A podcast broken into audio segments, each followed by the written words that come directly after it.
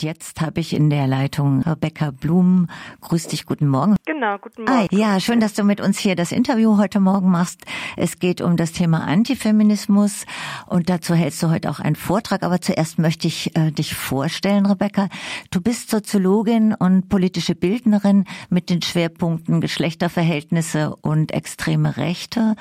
Du forschst aktuell zur Geschichte des Antifeminismus und du engagierst dich auch in feministischen Zusammenhängen und in der Bildungsarbeit gegen rechts. Du hast auch ein Buch geschrieben, das heißt Angst um die Vormachtstellung zum Begriff und zur Geschichte des deutschen Antifeminismus.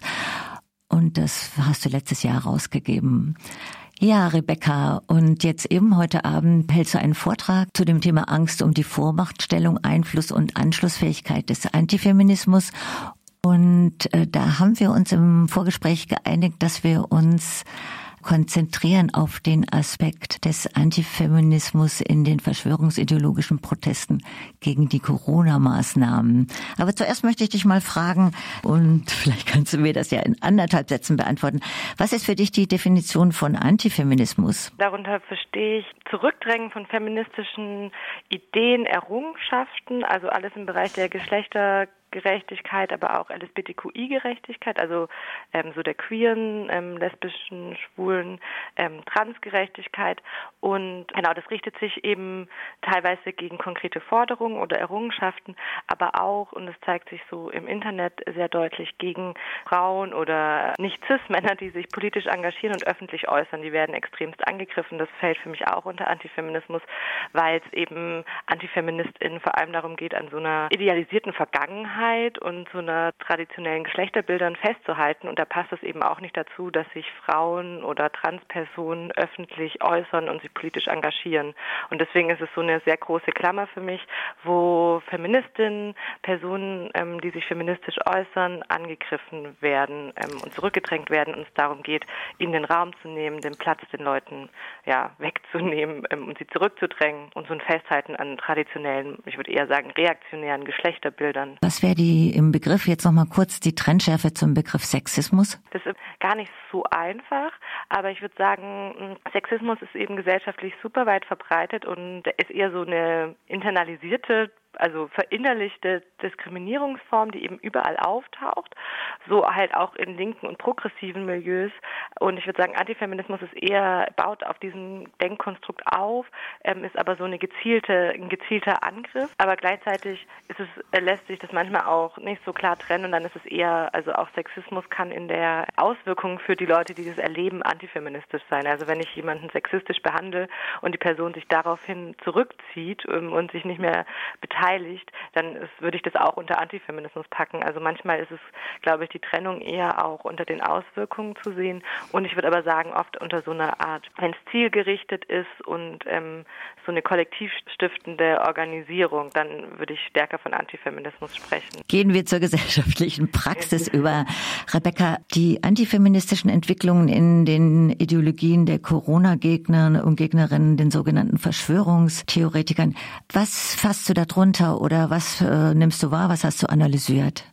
Genau, also ich finde zum einen ähm, würde ich ganz kurz nochmal vorgreifen oder ja grundsätzlicher anfangen, dass für mich Antifeminismus, ähm, das war auch so der Grundsatz, warum ich mich angefangen habe, damit zu beschäftigen, dass mir aufgefallen ist, dass sich Antifeminismus ganz oft verschwörungsideologisch und ich würde auch sagen in antisemitischen Codes äußert, also dass ganz schnell immer von so einer feministischen Lobbyarbeit gesprochen wird oder von ähm, teilweise wird so der Begriff der Femokratie verwendet, also für Deutschland. Wer bitte?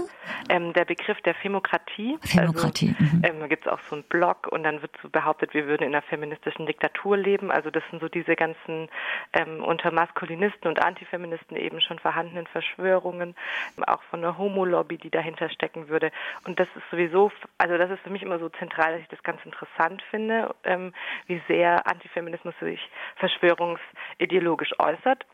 Und dann ähm, ja, fand ich es jetzt halt bei den Corona-Protesten super eindeutig oder auffällig, dass auch hier Antifeminismus ein Thema ist, was jetzt nicht unbedingt gesellschaftlich immer so breit dann diskutiert wurde. Da ging es dann immer um andere Themen, aber sehr auffällig war zum Beispiel, ähm, dass Josef Willem heißt der, glaube ich, der Rapunzel-Gründer, hatte ähm, sich ja auch immer sehr verschwörungsmäßig zu Corona geäußert und dann gesagt, ja, die, so also in diesem Sinne diese Verharmlosung, die Leute sterben ja sowieso, warum schränken wir uns hier gerade ein? Und dem gegenüber hat er so klassisch antifeministische Diskussionen bedient, indem er gesagt hat, und gleichzeitig werden jedes Jahr zwölf Millionen Kinder abgetrieben und das wird als Erfolg der Moderne dargestellt. Also da hat er das so krass verglichen und ja, das ist ein klassisches antifeministisches Diskurs, also ne, so ein Diskurs. Und gleichzeitig, ähm, wo ich es auch super eindeutig fand, war, es gab diesen Brief, an die Kirche und die Welt von so reaktionären katholischen Bischöfen unter anderem. Und die haben, also die waren so eindeutig ähm, antisemitisch zum einen. Die haben gesagt, dahinter steckt die, also diese Behauptung von einer neuen Weltordnung war da ganz stark drin. Und dann haben sie aber auch gesagt, alle Katholikinnen sollten keinen Impfstoff, ähm, das können sie moralisch nicht vertreten, dass sie einen Impfstoff haben, weil ähm, für die Erforschung des Impfstoffs ähm, abgetriebene Föten verwendet würden. Und dann haben wir auch hier einfach so eine Verquickung dieser Themen. Also gerade Schwangerschaftsabbruch ist ein super antifeministisches Thema und damit eine enge Verquickung. Ja, auch weltweit, gell? Ja. Genau, also das mhm. ist so das Bindeglied weltweit. Und da haben wir halt auch das Bindeglied von christlicher Rechter, konservativen zu extremen Rechten. Also genau. Und ähm, ja, zum Beispiel so Leute wie Eva Herrmann, ähm, die ehemalige Tagesschausprecherin, die sich ja auch schon seit Jahren antifeministisch geäußert und wo Antifeminismus so ihr Zugang zur rechten Publizistik war, ähm, hat sich ja zu Corona auch ganz stark geäußert. Ähm, ja, da finde ich, da zeigt sich das einfach. Was hat die gesagt? Die hat zum Beispiel mit, ah, ich habe es gerade vergessen, zu dem einen Virologen, der sich auch mal sehr verharmlosend geäußert hat, den hat sie eingeladen und auch Xavier Naidoo hatte sie auf ihrem Internetblog eingeladen, wo sie immer ja so denen einfach eine große Plattform gebeten hat. Und es lässt sich auch zeigen, dass Eva Herrmann, eben als große Antifeministin, würde ich sagen, ähm, unter den Corona-Verschwörungsleuten eine der größten Rezeptionen, also die wurde sehr stark rezipiert, so in ihren. Weißt du was über die Anthroposophen oder über die Waldorf-Zusammenhänge in dem genau, Kontext? Das ist ja so ein bisschen mit Rapunzel, mit dem Rapunzel-Gründer, würde ich sagen.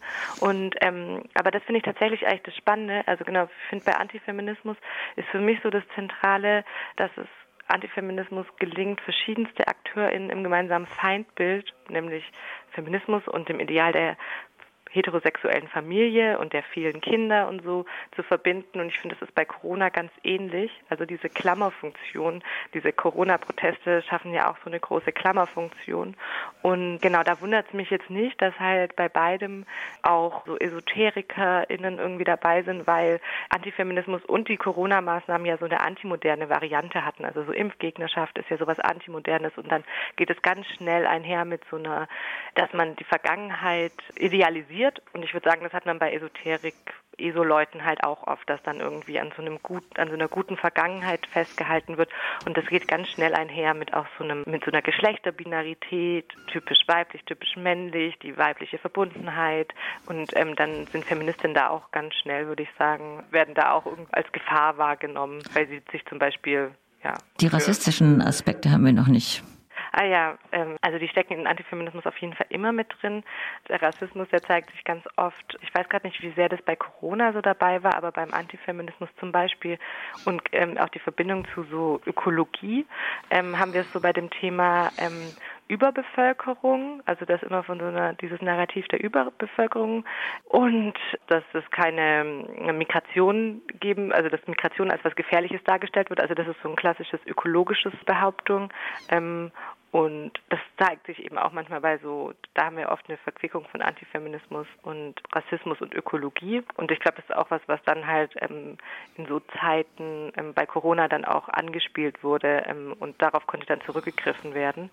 Und aber auch so beim Thema Schwangerschaftsabbruch ist auch immer ein Riesenrassismus. Also wenn dann irgendwie ähm, genau einerseits behauptet wird, ähm, die deutschen Frauen, die richtigen Frauen kriegen nicht genug Kinder und dann wird aus diesen Gründen teilweise gegen Schwangerschaftsabbrüche gehetzt ähm, und gleichzeitig wird so eine Überbevölkerung oder eine ähm, ja, Übernahme ähm, äh, behauptet ähm, von muslimischen Communities oder so. Also da haben wir immer so große rassistische ähm, Vorstellung.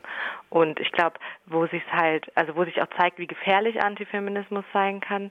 Mm, und ich glaube, das würde ich jetzt aber auch vielleicht auch so bei den Corona-Maßnahmen noch nicht erkennen, aber ähm, so diese, wo diese Verschwörungen halt, wie gefährlich die sind, zeigt sich halt daran, dass bei ja bei rechten Terroranschlägen, zum Beispiel in Halle letztes Jahr, aber auch in Christchurch und auch schon bei äh, Anders Breivik im 2011 war Antifeminismus ähm, oft so ein Mitmotiv, also wo gerade so ein Thema von ähm, Feministinnen werden dafür verantwortlich, dass es weniger weiße Kinder gibt ähm, und es gibt ähm, diese Sorge vor dem vor dieser vermeintlichen äh, Bevölkerungsaustausch. Das war oft ein Mitmotiv ähm, bei diesen Terroranschlägen, weswegen ja und da zeigt sich dann so eine ganz krasse Komponente, wo Antisemitismus, Rassismus und Antifeminismus zusammenkommen. Bei dem NSU 2.0, wo jetzt die äh, ja. politischen Frauen so bedroht werden. Genau, also da ist es ja total ja. auffällig, dass es ja. Frauen ähm, vor allem getroffen hat, ja. Rebecca, jetzt haben wir schwerpunktmäßig über die antifeministische Entwicklung in den Verschwörungstheorien gesprochen. Heute Abend gibt es ja einen Vortrag um 20 Uhr und der kann über tacker.fr aufgerufen werden, der Link. Und da hast du bestimmt noch viel mehr zu erzählen, denke ich. Und ich bin sehr gespannt drauf, ich werde es mir auch anhören. Und ich danke dir ganz, ganz herzlich für das Interview.